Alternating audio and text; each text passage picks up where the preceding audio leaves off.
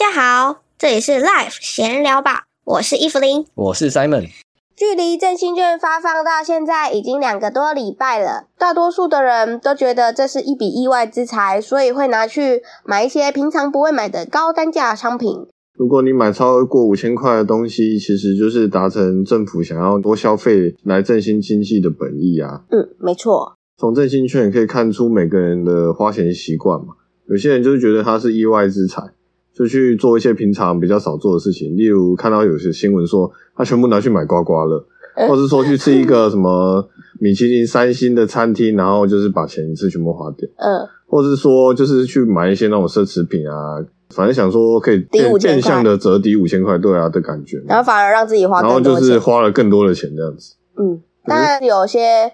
他就会把它当成一般开销，就是在日常生活中慢慢的花掉，算是补贴生活支出。因为多出来的钱，就是可以拿去做其他的运用，比如说投资啊，或是储蓄。对啊，就是如果你慢慢的花掉嘛，其实变相的你也是把这五千块省下来。那也许等你全部都花完之后，你就可以，也许下个月你就会有多出来的这个钱嘛，可以拿去把它存起来，或是你拿去投资等等的。嗯，那其实每个人对于如何花钱这件事情都有不同的想法嘛。那重点还是不要超出自己的能力啊，不是说哇拿到这一笔钱就觉得好像可以拿去为所欲为乱花嘛。这其实就是我们心理学上说的心理账户嘛，就是我们对于意外之财，我就比较舍得把它花掉。那如果是我们辛辛苦苦赚来的钱，我们就会比较珍惜。对。那其实有一个很经典的例子就是。有一个人啊，他先花了三百元去买了一张电影票，嗯，这是情境一。然后他在去电影院的过程中，把这三百元的电影票弄丢了，然后到了电影院之后，他才觉得很懊恼，嗯。啊，第二个情境是，这个人还没有买票，但是呢，他在走到电影院的途中掉了三百块钱的现金，然后他到电影院才赫然发现，哎，我的钱怎么少三百元？那他同样很懊恼嘛，嗯。那你知道这两个情境哪一个那个人会比较愿意再去买电影票吗？嗯，可能掉了钱比较没感觉吧。就是对啊，以人性来说，第二种情况他可能就会再直就直接买张电影票，因为他本来就没有买电影票啊。嗯，他就会想说啊，反正我都要买看电影的，我当然就是就去买电影票啊，跟我掉这三百元是分开的事情。但是同样的，你在这个这两个案例同样都是。一共花六百元买电影票嘛？假设你情境一，最后你又重买一张，一样是六百，同样是六百。可是为什么在情境一的时候，这个人就特别不愿意再去买一张电影票？因为他不觉得他那个钱掉了，他不觉得是花掉啊。就是这个电影票不见，对他来说是看这个电影的机会不见。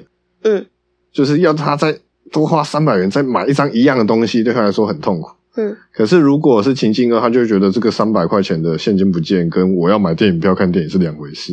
嗯，但是平他，可是同样结果都是他花了六百块，就是。那这跟振兴券有什么关系？那这跟振兴券的观点就是，就是人是有心理账户的分别的。嗯，人对于意外得到的东西啊，他会比较不珍惜。那其实这个用在振兴券案例就很像是说，同样都是五千元，可是振兴券的五千元。对我们来说，它价值就没有那么大，就有点像是那个电影院的案例里面，那个电影票的价值比三百元还要大。但明明三百元跟电影票价值是三百元是等于啊，可是，在我们心里面，我们觉得电影票大于三百元，就是我们会觉得好像这样子心里比较过得去。人是会把金钱划分不同的意义，可是本来就是会这样子啊。对啊，就是你人性的问题嘛，就是为什么意外之财你比较想花掉，因为你会觉得这本来就不是你的钱。可就是比较非理性吧，理性上来说，他们当然是一样的。对啊，可是大家都会有一些非理性的想法，当然会去区分这个钱比较不重要，那个钱是我辛辛苦苦的加班费啊。对啊，就是会觉得不一样。可是每个钱它的价值在当下都是一样的。嗯，对，一百块就是一百块啊，哪管你是偷来抢来的，那还是一百块啊，跟你辛辛苦苦赚来的一百块都是一样的价值啊。嗯。总归一句呢，我们在用钱方面就是要量力而为。坦白说，在一开始知道振兴券五千块要发下来的时候，我脑子也浮现了许多我想买的球鞋啊、名牌包包啊，很多很多物质欲望直接一整个上来了。后来发现，咦，我这些东西加一加，根本超过了五千。意思就是我还是要再掏出许多的钱来买这些我想要的东西。所以，不管这笔钱是辛辛苦苦加班换来的加班费，还是政府发放的五倍券，都要用心看待，聪明的做理财规划，把钱花在刀口上，才是聪明的消费方式哦。那我们今天的 podcast 就录到这里啦，我们下次见，拜拜。